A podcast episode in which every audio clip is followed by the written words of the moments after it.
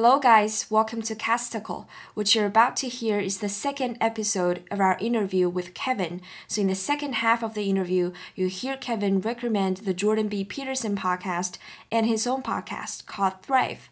Hope you enjoy it.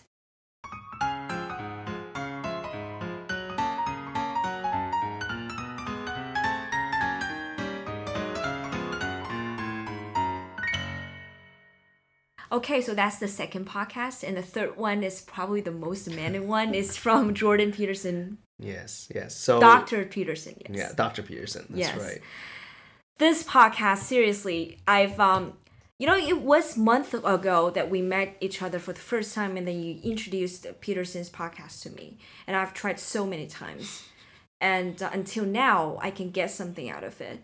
And to, to seek a sense of balance, I go to different channels online, different communities online to check people's feedback on Peterson. And for a lot of people, they say that uh, they understand each word of Dr. Peterson's speech, but they, when they are all connected together, when they are in a sentence, they've lost their mind, like they've lost their clue. I'm one of them. Like I'm totally one of them and uh, it's just because I'm not that um, philosophically capable. So that's such a shame because it, it's such a shame. So that's something with a lot of fundamental disciplines, just as you mentioned, for example, history, for example, psych- psychology or sociology, even.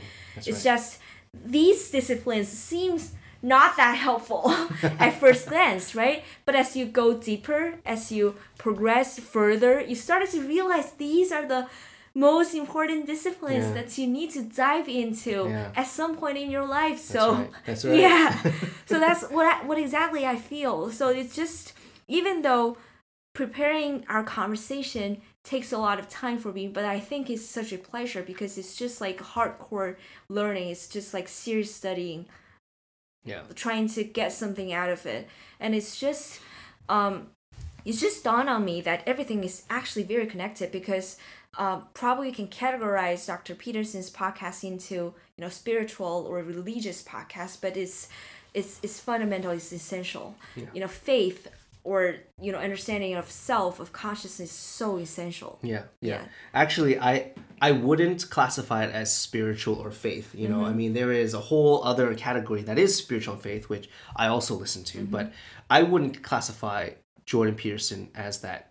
You can definitely um, recognize that he himself is on a journey for truth.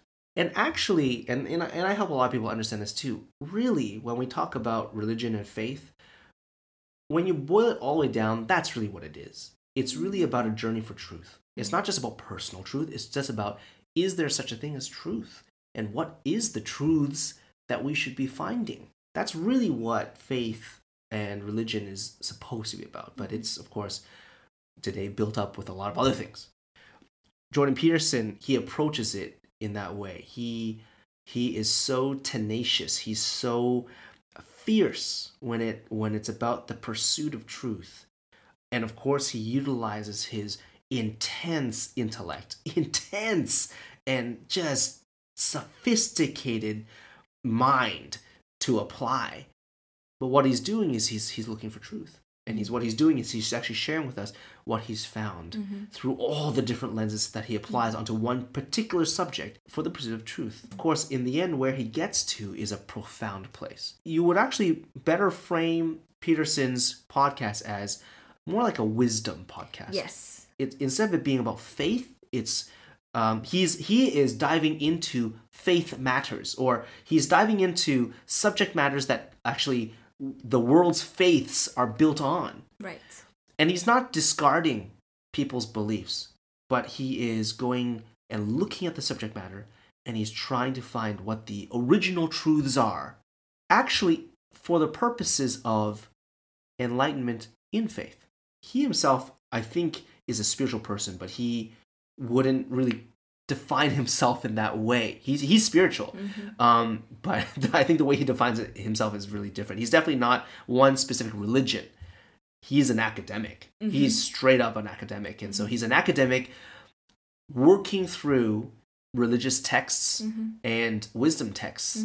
So he's not he's not an, he's not an academic that's an atheist, right? Today we actually we see a lot of um, academics are atheists who, and again, that's actually its own belief system. Um, trying to make an argument for like religious things, but from an atheist perspective. Jordan Peterson's not that. Jordan Peterson himself will tell you he's not an atheist. He definitely believes in things. Um, and so he's being so honest in the pursuit of truth. Um, so that's Jordan Peterson. I would also say that Jordan Peterson's podcasts are also raw. I mean, he again shoots from the hip. I mean, it is. He opens his mouth and it's like it's like opening up like a fire hose. It's like this big volume of water that projects out, but it's a volume of words and ideas, and it's one big stream of consciousness. Yes. But that stream of consciousness is so deep and so profound, and you gotta go back and re-listen to re really understand what he's trying to say. And I love it because it's so rich. I mean, how how many people in your life have you met that's like that? Very few. And so when he's offering it, when when you can meet somebody like that and for free because it's a free podcast, why would you not? To meet brilliant people who think so much and think so deeply, why would you not? And so um, for me, you know, the Jordan B. Peterson uh, hits me on many levels. The reason why I like it, right? Um, number one, of course, I come at it also as an academic. I like to, I like, and I think you can feel that now from all the podcasts I listen to and all the things I do. Um, I like to be critical about everything. But the criticalness is not about tearing things down for the sake of tearing things down. That's the wrong purpose of being critical and having a critical nature. The right reason for having critical nature is, of course, to find wisdom and truth. That's that's a that's an important mental exercise that we all have to be. And so I'm attracted to Peterson because he's so critical. Um, and of course, I'm attracted to the subject matter that he is approaching, which is, of course, religious texts and and faith texts, um, because um, I'm I'm a practicing faith-based person. I have, uh, you know, and, and I'm deep in my own spirituality, and I'm also not threatened by the way that he examines the texts that my faith are built on. Um, and a lot of people are. A lot of people who have a faith get very defensive because he starts to pick at things that maybe you didn't think that deeply about and actually you've built your life on. Yeah. I'm not afraid of that. Mm-hmm. I want to go down that rabbit hole with him. I want to understand how he thinks about that specific thing mm-hmm. for the purposes of helping me reflect on how I think of things. It doesn't shake my faith. In fact, it allows me to play with my faith. Mm. It allows me to explore the deep pillars and tenets of what I truly believe and truly let me be critical about it and truly help me understand exactly what I believe and why I believe. So it helps me review my beliefs. Now, here's the thing there's nothing that he says that discounts. There is not one time in any of his episodes that he says, that's not true. What he says is, is actually, well, actually, there are different ways of understanding that. So what he actually does is he is an encyclopedia of interpretations. He just interprets the same thing from many, many, many different perspectives. Whether Yes. it's again a biological, so he says, well, you know, when you when you see that word, then you understand that that person at that time biologically their brain is functioning this way, and in the development, like like the, the synapses on this side of the brain are impacting that, and therefore that's why you know they are, for example, you know, in the episode we're talking about in Adam and Eve or something, you know, he, he goes so deep into the psychology of why human beings are afraid of snakes, Yeah. which of course you should know, mm-hmm. and you should definitely bring that context back into the context of how you interpret the text, Yes. right? For example, and so he goes deep into psychology, then he goes deep into biology, then he goes deep into history and prehistory, and then he goes into things like semiotics. He helps you understand well how did people write that? What was the original language? What was the meaning of that language? How are people interpreting it? And so that the the multi lens part, of course, speaks to me as well because that's it, I get to geek out with all these different lenses, which, of course, in my own personal life journey, I've built some of them. I, I'm nowhere close to uh, him. I mean, his lenses are way farther than mine, way more complex and way more dense. Um, and so I appreciate it. But I appreciate it because I also have my own lenses and I'm able to sharpen my lenses based on his. Uh, and I'm able to learn and acquire new lenses that I never had before. Nor would I particularly spend the time really getting a PhD on evolutionary psychology. I wouldn't do that. Although, having said that, I have spent time trying to learn evolutionary psychology because it's very important and very interesting. But to hear an expert use it and to reference it, it actually is side learning. I get to learn more about biology. I get to learn more about psychology, even though I did not have a degree in them, by listening to him as an expert utilize it and explain it in those perspectives. And it gives me a much greater uh, understanding and interpretation Yes. of the text Yes. and uh, an understanding of my own faith. You know, so Jordan Peterson is not a faith like it's not a faith podcast. It is an academic podcast. He's a professor at the University of, of Toronto. Uh, you know, and he has such a, a big following because he's not pissing anyone off. Well, actually, no, he, he pisses lots of people. Yeah. off, Okay, He- but but I would say this, which is he's not he's not rejecting anyone That's that's you know he's honoring he's Yeah. honoring the pursuit i think his the way that he pursues it shines light to the rest of us who are faith-based people to really help us and encourage us to also pursue right because if we don't really know what we believe then what are we doing every day Yes. like we talked about core values below core values honestly is belief so Mm. Bill and Melinda, they believe that everyone should have equal opportunity. There is a belief underneath that. Now that's a belief that Bill and Melinda have about why equal is important to them. There's a belief. Mhm. That has nothing to do with rationality. It's just something that you found as important. And there's something there that's a truth that cannot be um, uh, uh, dis, uh, dissected even more. It's what we call things like original truths or, or first principles. In mathematics, you call them first principles. That's what Jordan Peterson's about. But instead of first principles in mathematics, we do first principles of life, which is so important for everyone. You know, and, and Jordan Peterson is just, he's just so special.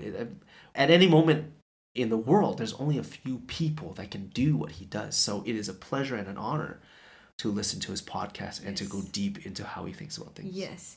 I mean, before Peterson's podcast, I often listen to philosophy podcasts such as Philosophy Bite. From its name, you can you can get a sense out of it. This is like snippet of um, philosophical studies, but um, he's trying so hard, his very best to distill all kinds of theories, like Yes. all kinds of researches, into very succinct sentences and phrases, and trying Yes. to tell you that uh, uh, there's a relationship between myths, religions, or history, and people's purpose of life. Mm-hmm. That's right. So if we I mean, not everyone, especially in China, not everyone is religious. So if you, and even, you know, some people just hate the word religion Hmm. Right. or religious because they think there are some negativity Right. or, you know, in that specific, in that word. That's right. It sounds superstitious, even though basically every Chinese is superstitious to some extent, right?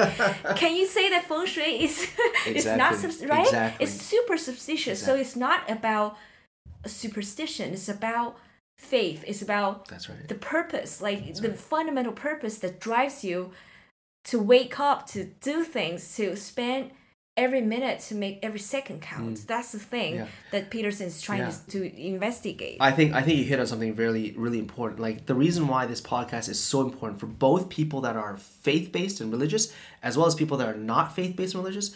For those that are faith based and religious, it really is about challenging what you believe. For those that are not faith based and not religious, it's really about helping you realize that you are faith based and religious. It's just that it's not part of a organized religion. You actually have faith in something, you just never realized it. Mm-hmm. And so Jordan B. Peterson's podcast really helps you realize what are the things that you I, you actually believe. We are all we all believe in stuff, but maybe the some faith-based people actively explore what they believe. A lot of religious people don't. They just take it as a I don't know, control mechanism or a way of living life and they don't actually ask why, which of course gives religion a bad name, which is why a lot of people don't want to join religion because they think it's just a control system, which it's not supposed to be, right? But the reality is that for everyone else that's not faith based or doesn't call themselves faith based and doesn't call themselves religious, actually their their life is built on beliefs. Mm-hmm. They just never realized it. Yes. And and Jordan B. Peterson is a wonderful middle ground because he's not a you know a, a, a, traditional religious or faith person. He's an academic, but he's able to go and and pick through real life that is not just religious real life. It's mm-hmm. real life, real life, mm-hmm. and really understand how things are actually belief based. Mm-hmm. And I think he's just so courageous because he shares a lot of things that are related to he himself. For example, how he got inspired to write maps of meaning, which Kevin strongly recommends. in the first place, because he, he suffered from a crisis of faith mm. during the time that he was young, mm. right? So this kind of like suffering just, you know, motivated him to to to dive deep and then to investigate deep into faith, into beliefs. Right. And then he came up like after spending maybe decades or you know a lot of years literally on the book and then trying to try his best to you know get exposed and then try to get everybody know that um, he actually has some understanding that's and right. explanations that's on right. this yeah it's, so that's why i find it so amazing because a lot of people think that for example academia and religion are mm-hmm. separate mm-hmm. and he has shown us that it's radically into, he's integrated both of them mm-hmm. like religious people or faith-based people are afraid of academia because mm-hmm. of course a lot of academics not a lot actually just the loud ones mm-hmm. the loud academics are um, atheist mm-hmm. but there's actually a lot of academics that are faith-based as mm-hmm. well right but but the traditional way of understanding is that there's no room for faith in academia and it's all just about critical reasoning mm-hmm. uh, and so if it's about faith it's it doesn't have a space in critical thinking but that's not Peterson. Mm-hmm. Peterson takes critical thinking and applies it to faith. And again, like you said, in his own journey, he has had a crisis of faith. And here's the thing, and, and this is really important we should never be afraid of a crisis of faith. Crisis of faith is the opportunity for us to, it goes back to that word, innovation. Our own life and our own person, the moment of innovation of our lives always comes from a crisis of faith. And for those people that are afraid of crisis of faith, they're actually afraid of their life growing. But for those like Jordan Peterson, uh, and, and myself as well, I, I had a long journey, a deep journey of critically reviewing my faith and, and pushing the crises of faith. And over years and years and years of lots of experiences, I've learned, as Jordan Peterson has, that it is through your crisis of faith that makes you a much better person and a much more peaceful person. You find peace because you find the hidden truths and the true truths, the original truths um, that you can really rest on and you can build your life upon. Uh, those are the deep wisdoms. So I highly recommend this podcast, even though I know like less than 1% of people would be able to understand and listen to it. I get it. Mm-hmm. But at least I'm able today to share yeah. how meaningful it is to me. Yes. This peaceful bit is really interesting because you know that young people nowadays in China likes to talk about 佛系, yeah. like feeling zen, but uh, this kind of like feeling zen or feeling peaceful is not that positive because it's sort of like extremely pessimistic. That's right. Like losing entire hope, right. like hopeless, right. and then you settle down like feeling hopeless in an endless way. But um, what you just said about feeling peaceful with yourself or being balanced with yourself is more like very confident or very positive That's like right. you know what's what's important to you and then you know where your belief lies and then you're finally settled with who you are and then you try to proceed and then you try to go on. That's totally different kinds of yeah. feeling peaceful. Yeah I, I, I think you you get that sense from listening to all the different podcasts that i listen to. Uh, you know it's interesting that you talk about 4c and stuff like that. You're right. The the the situation that we have today with the next generation is that more and more of them are um, getting more and more pessimistic. Basically they're losing hope and they're getting desperate. And in many other places in the world, I go all over the world and I meet lots of different young people, mm-hmm. and you hear the same stories. You know, and what I find from what I listen to, and also my personal journey, and what I'm called to, what my life's work is about, is about helping people find hope, Right. right? In a world that sucks any chance of hope, sucks out the light where you have to be 4C, you just have to be so pessimistic, just let everything roll over you. That's not what life could be or should be. Right. It doesn't have to be that way. Yes. you know and the things i listen to have taught me that shown me that. It has been manifested in my own life. I mm-hmm. know it through practice. Mm-hmm. And so i'm i'm in a place and i have been in a place where i just i just hope to be able to share that mm-hmm. with more and more people that you you can capture hope. It's not hard it's not far it's not expensive. It's right there in front of you. You just need to be, need to know how to get it Yeah, so that's what's so precious about Peterson after lectures, speeches, um, discussions, or even fierce debates with different kinds of scholars or influencers. He still believe in the power of human being and Yeah. he's Yeah. very still very active. He's right. still very positive. So this is really valuable. This is really precious and that's Yeah. so special about such a scholar. And the, but the great thing is the positiveness is not from blind faith. The positiveness is from the critical thinking. Mm-hmm. He's he's deduced it rationally all the way down to understanding why. Mm-hmm. And in the deepest wisdom of why, mm-hmm. he recognizes hope. I mean, shouldn't that already be something for all of us to know that some of the most smartest people in the world, through philosophy and everything else, they go all the way down to the most basic tenets of life, and in that they find hope. And I'm not saying that everything he says is right, Sure. you know, and I, I hope that I've made that clear. I mm-hmm. don't I don't agree with everything he says, mm-hmm. but I appreciate the process, mm-hmm. and him going through his process allows me to go through my process, Right. and allows me to understand what I believe, and I understand why I believe it right? So um, but it's worth the discussion. It's worth the discourse. It's worth the exchange to sharpen each other up. That's that's what that podcast is for me. And also, the other thing that's um, the listeners may enjoy is that um, don't imagine Peterson as some kind of like a pundit or guru who's only good at speaking academic language. He speaks very colloquial Yeah. language as well, and his, his expression is very, very, you know, um, it's sparkling. It just sparkles thoughts in your mind that you can associate such a myth, like such a religious story, to some like real life or very practical interpretation. So I actually take a lot of notes from uh, his speech, basically, which is another form of scratching the surface because, but it's enjoyable. I mean, it's great fun. yeah yeah yeah, if Yes. you got the time and the effort and the focus yeah but it is it's worthwhile Yes. it's so much more worthwhile than watching a tv series Yes, you know yes. you really get a lot more out of it and it's going to last your life Let's talk about your podcast. yeah Yes, so Kevin is a podcaster. He's not just a professional podcast listener. he is a podcaster himself, and um, he has published. Uh, he has released his podcast on Himalaya, both the Chinese version and English version. So let's talk about why you do such a podcast. Let's po- talk about the research behind the podcast. Sure. Yes. Yeah, so uh, my podcast is called Thrive, uh, and you can find it on Himalaya or iTunes or uh, NetEase. Um, it is in Chinese and English, uh, and I have a team behind it. And I'll have to talk about the research first before the podcast. Um, and I think you can feel it from the other podcasts I listen to and the things that we've been talking about today, um, the things I care about. You know, when I came to China, I wanted to be involved in um, what was changing, what was happening. And I think I've done that. And I've been at the forefront with youth and understanding um, what their life is like. And and I've been in a place, Beijing and Shanghai, where bright people are gathering.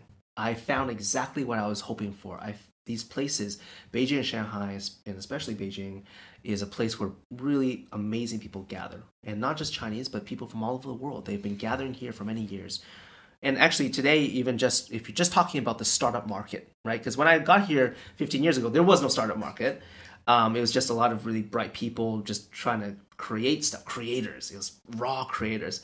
But of course, now today, if you look at, you know, if you Google the listing of the top startup markets in the world, right? Silicon Valley, and then Beijing and Israel. Like it's like just three places.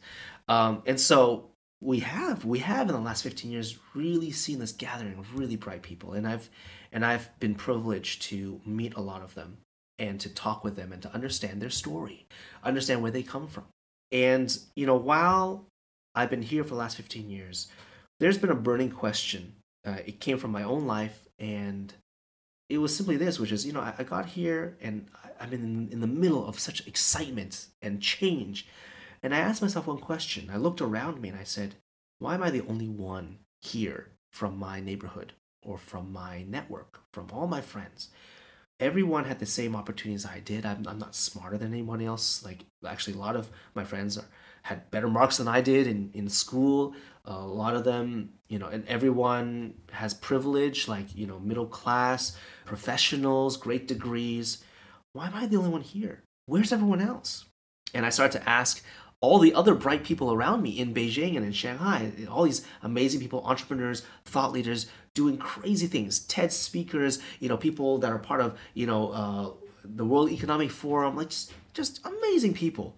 And I, and I asked them the same question. I'm like, hey, how many people that you grew up with are here doing stuff, amazing stuff? And all of them have the same answer, which is nobody, just me. And that led me to an important question, which is why us? Why just a few of us? What makes us different than everyone else? It wasn't money. You know, I didn't come from a very wealthy family, and actually, many of the people I had interviewed and met didn't either. It wasn't um, privilege, it wasn't power, it wasn't IQ. So, what exactly moves somebody to pursue greater things in, in the world? I mean, I, a lot of my friends are today lawyers and doctors and engineers, and those are all good things. But mm. in, in the end, what they're doing is they're chasing the middle class dream. You know, I just want to live a life and I just want to have a house and a car and just live a pleasant life and not motivated to pursue the bigger things in the world and the things that are important not just to themselves but maybe to more people than themselves. So I asked that question. I, I started to see that there's something different Mm-hmm. And I wanted to figure out what that was. On the flip side, on the same side, working at Youthology these many years, I started to see something as well. I started to see, and we've talked about it through this podcast a lot, a whole generation who have the IQ, who actually have the finances. A lot of people are well off, or many people are in the middle class today, educated fairly well, um, have the opportunity and yet don't step up. We've heard it again and again in this podcast, and I see it every day in my work. Young people have all the opportunity and do not step up, do not dream. What I'm, what I'm talking about here is dream. What, what I felt through the research over the years is that the young people, the next generation, their dreams are getting smaller. They don't even dare to dream today. They only focus on survival. But, and we know this because the facts and the figures tell us that actually this is the most privileged generation especially in China. In, mm-hmm. in the history of Chinese people, mm-hmm. this generation of Chinese people is the most privileged, most everything going for them, the most educated, the most amount of income, the most amount of time, everything, opportunity, everything. And yet they're the least dreaming generation. And so I saw on both sides. I saw on one side, there is a story and there is a truth and there is a wisdom that can be learned from those bright people that are coming here pursuing something greater than themselves. And on the side, I see that there's a growing generation that is having less and less of a chance of capturing that. And I wanted to change that. I, I saw that as the big issue that I could take part in. We talked about the Gates Foundation today, and, and, and their core values is about um, equality of opportunity. The theme of my life has always been other than impact. And, and in over the years what has grown out of impact is one thing which is in order for me to pursue impact um, i need to think strategically about another key theme and key word and that key word is leverage. Because i'm not bill and melinda gates i don't have billions of dollars i don't i'm not in their shoes. I can only think about what i can do. And i honestly i truly hope and i truly believe that everybody thinks similarly which is what could you do with what you have right? How can you leverage what you have? You might not have everything, you might not be a billionaire, but you have something. How can you leverage it for greater? And so I've always been about leveraging, which is why I came to China, which is why I'm working with young people. Because to me, working in the place in the world where most things are changing, with the segment of people in that place that is leading the change, young people. I'm positioning myself for the most leverage. If I can change something with this group of people, actually the ripple effects of impact are much greater. That's what leverage is. And so for me, uh, what I also found was that there's this disconnect on hope, what we talked about, of dreams. And I want to understand what is it in our upbringing, in our lives as we grow up, that germinates and grows um, a sense of confidence, an ability to dream, um, and and also a sense of self, so that you know how to navigate and make your own path in this world when the world like we have today is always changing, always new, always chaotic. You know, the reason why we have these pessimists, the reason why people don't dream is because they see chaos mm-hmm. and they're frightened, right? We, we talk about 4C, it's mm-hmm. basically that. 4C is basically people that see chaos are frightened and they're trying to cope with that chaos and that risk by just saying, I, am not going to do anything. Mm-hmm. But the, the opportunity, and it's not just an opportunity, the crisis that we have today is if China is going to be an impactful nation to the world, if China's going to move forward for itself, it's going to need to figure out how to find hope. It's going to need to figure out how to build individuals, people that can dream. And so I want to be a part of that. So what I did was I started a research project and I did it outside of the company because um, it was a personal passion and I had learned how to do research now coming from Youthology. I'm a professional researcher, so might as well do some research. So I, I built a research project and I conducted research for five years. I found some truly amazing individuals, really outliers, people that are doing crazy, amazing things, but who come from very normal backgrounds. They're not privileged, they're not special, but they have built special lives, or I would say highly impactful lives. And, and I and I went and I decoded, I peeled back and I understood and I and I learned what are the things that made them who they are? Mm. and also what are the experiences that enable them to develop that way? That journey led me of course deep into their family histories their personal histories as well as their family histories all their histories. And of course i love history so that makes it easy. Um, but i'm able to peel back the psyche you know and again people like jordan peterson people like um, dan carlin really help because it helps me be able to pick through well what are the key experiences and what are the key things that link to motivation link to identity link to value creation? What are those things? And so after five years i've i've been able to um, crystallize um, my findings. And my findings are um, now in a podcast in a podcast series. And I- and and so my findings are boiled down into um, this thing I call thrive. And it's it's 12 distinct traits of thriving individuals and also 10 um, developmental experiences of these thriving individuals. So I've identified 12 things, 12 traits. We're talking about characteristics um, of a person, of these people that are different than normal people. So uh, the normal people I'm talking about are people that are pursuing their life, trying to live a be successful as the as the way the society uh, defines it. You know that for me is normal, right? So just people that just want to get a job and have a family, or just trying to get through life and live well, but they don't really know what they're doing, or they don't. It's not that clear.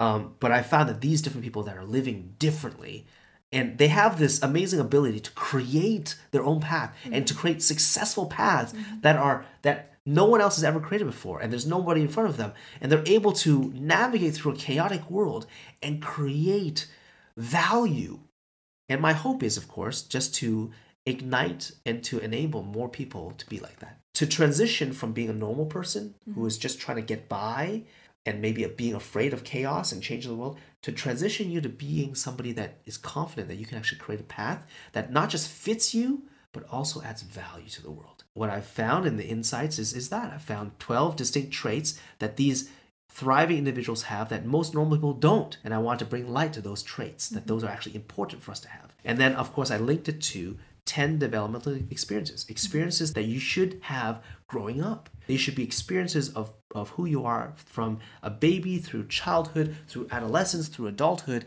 These are experiences that actually grow those 12 traits. And that's what i've found through through this research. And that's what my podcast is. And so it gets to the question about why podcasting. You know and and, and you asked me before you know would i vlog again? And the reality is that you know um, na- after I did this research, I asked myself and I asked my team, what is the best way to have this stuff disseminated? What is the best way to put this in the hands of people? I thought a long time should I write a book because I have enough to to have a book. But the reality is that people don't read books today. And I thought, you know, how about blogging? Um, but the reality is that very few people are reading long form blog today. They're just reading short snippets here and there. But this stuff is really rich, and I and I was trying to think about what is the media format that can deliver rich things in a way that fits people's lives. And of course, I was specifically focused on my target audience. My target audience, the people that should be listening to this are basically young people, as well as people that are in relationships about to get married, mm-hmm. also people that are married and trying to form family. So you can you can imagine young people, you know, young professionals, people getting married and people having families, what they don't have is time and they're very busy. Yeah. So I tried to pick a format that fit their lives.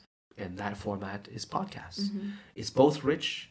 I can cut it up into small episodes. They can listen to it while they're doing other things like mm-hmm. driving or getting up in the morning or stuff. And that's exactly what our metrics tell us, right? When we look at the podcasts and the who listens and when they listen, they listen in the morning when they get up, they listen at night before they go to sleep, they listen when they're driving. So we know we're hitting the right. So that's why we did the podcast. And of course, it makes it easier because honestly, I'm too busy to write a book.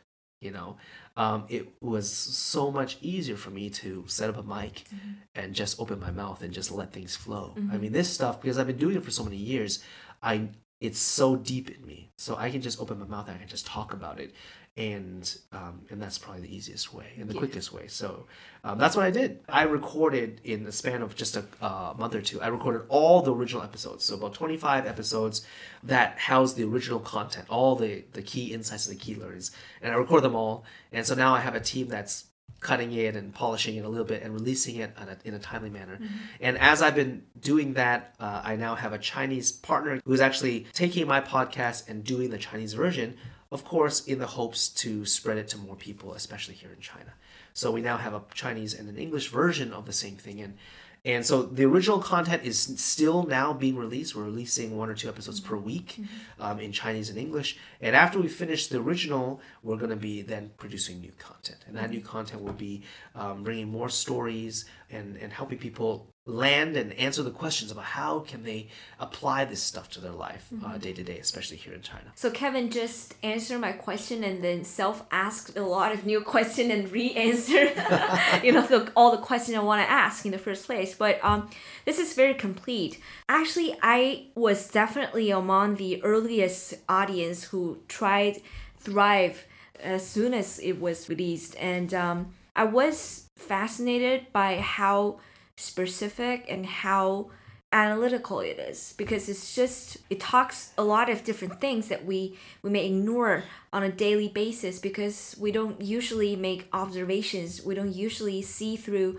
people and people's behavior or our own behaviors when we are living our lives it's very insightful actually. You know production wise kevin just benefited a lot from the democratic feature of podcast as a medium. It's just like he just spontaneously recorded you know every episode as you can imagine on his phone in a very spontaneous way. Mm. So i think it's just amazing for for our peers you know young people to even to get to know this because a lot of things especially life lessons are not acquired on Coursera mm-hmm. or on you know other you know WeChat Yeah. like subscription accounts or Weibo mm-hmm. influencers. You can't learn that through these channels. Mm. Sometimes you just need people to give you some hints, and then you need to reflect on yourself mm-hmm.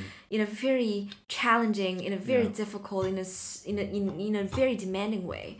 I mean, this is something that's probably we need to figure out ourselves. So that's my my first-hand feedback after listening to thrive we, we sometimes we do a lot of things but we we, we lack thinking we don't think that hard That's right. equally so it's just very hard for us to figure out why i am still not successful why other people are successful Mm. That's we, right. we can't just focus on the surface That's so right. everything is connected Yeah. yes that's exactly what I felt, you know, listening to, of course, lots of uh, startup podcasts or uh, business podcasts, leadership podcasts, as well as, for example, Coursera and stuff. Everyone talks about the hard skills, you know, like how to give a speech or how to network or how to, you know, whatever. Like they talk about all these hard skills And I found that there was this deep gap. But that deep gap is the fundamental one, which is what makes you you? What builds your motivation? How do you get up in the morning and how do you, what drives you? And do you know how to design your drives and what are the pillars of who you are? I just found that there's very little out there mm-hmm. outside of, for example, faith-based podcasts, mm-hmm. but there's nothing that is secular or neutral ground that can speak to everybody. And so I wanted to do that. And my deepest hopes in this podcast are to give people hope and to give people encouragement because what I found, some of the key findings in this podcast is that, you know, especially with all the amazing people I met, it doesn't take a lot of money. It doesn't take a lot of money to raise a great young person. It doesn't take high, super high IQ to be successful in life. It doesn't take special opportunity that nobody else has. It's not only those people that become successful. You make success, but the question is, do you know how? And making success is starts from it always starts and ends with do you know yourself? And so that's what this podcast is about. It's just to give people hope in this crazy, changing, chaotic world to know that you're going to find not just a direction, but also find thriving, find uh, a way of life that works through you, Yes. you know, and, and through your own self reflections. And so uh, that that's definitely what it is. And and like the people I listen to, I add a bunch of different lenses and, and, and layers onto it. I, I talk about from a chronological perspective, I talk about from a sociological perspective, I talk about from a behavioral and environmental perspective.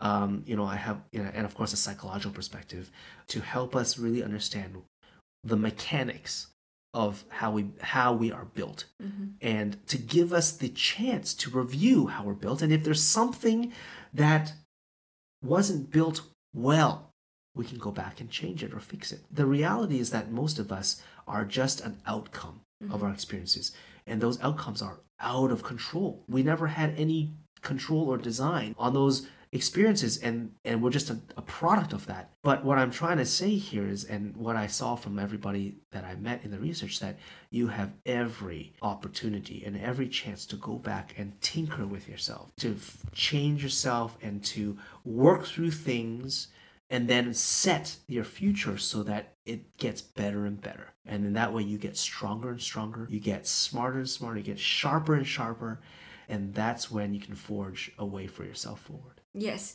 So basically, we can listen to this podcast and use it as a assessment tool. At Yeah. least that's the. I mean, that's one of the. least. Yeah, that's the very basic That's right. objectives that we can we can gain through uh through listening to to thrive. So. Um, and also, I know that um, Youthology is trying to organize different kinds of like workshops uh, alongside releasing this podcast. But the workshop is more targeted at parents and uh, you know or people or young people who are uh, curious to learn more about parenting. Parenting is such a big issue in China. It's a massive. And here's the thing: like, if we just look on the demographics, right? China is not just getting older, but we are facing a major, major drop in in uh, fertility. Yes. Right, massive drop, and that's not just uh, an economic issue. That's a fundamental issue. Like we don't have people anymore in china. And it's not just china. Actually this is happening all over the world. Yes. uh, and again, it's because young people do not.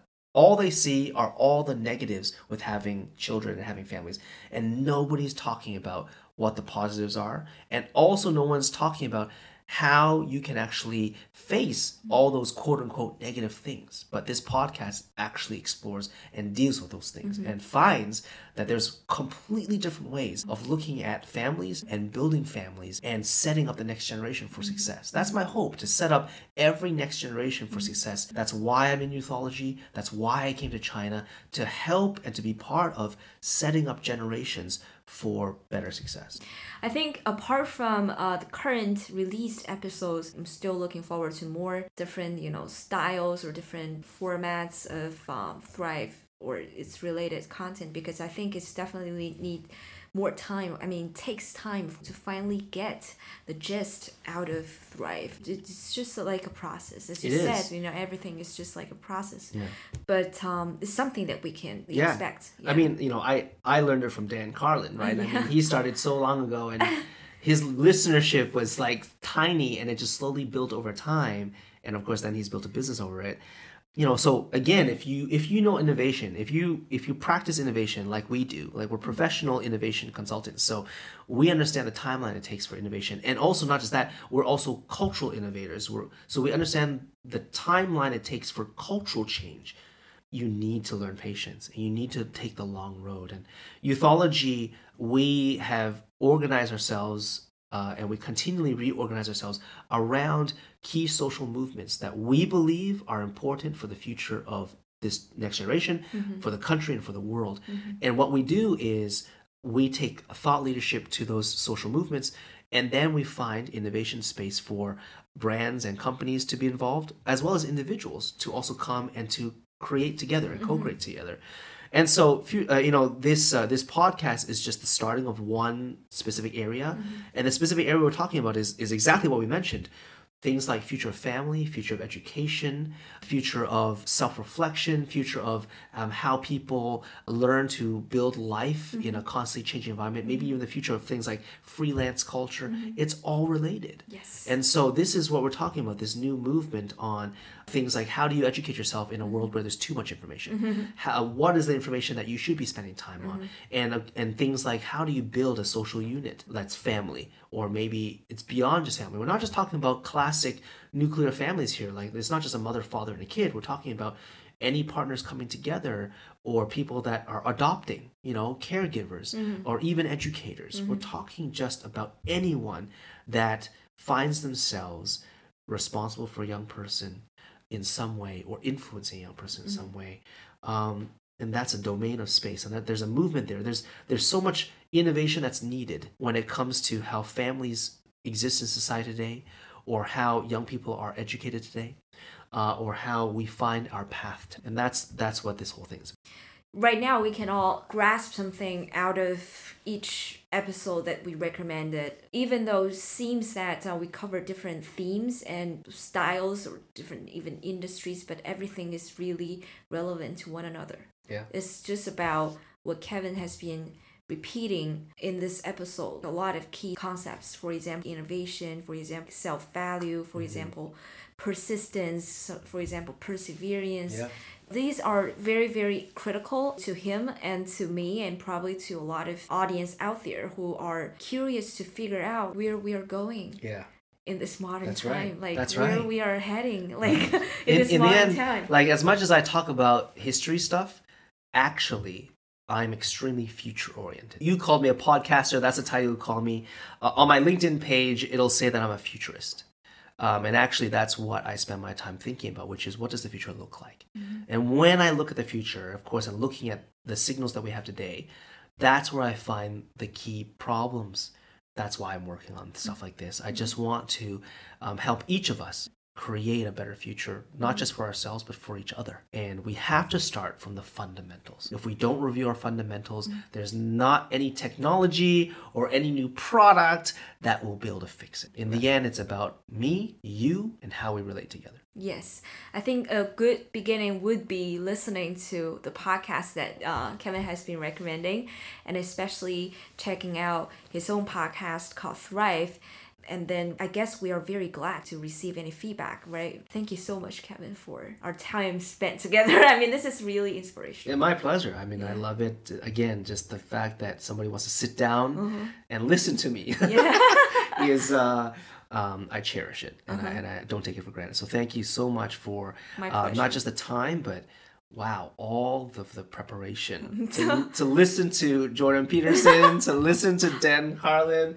Um, you know, I really applaud you for what you're doing. Mm-hmm. The dedication and the detail uh, in in your preparation it really shows in the quality of your of your podcast. So thank you.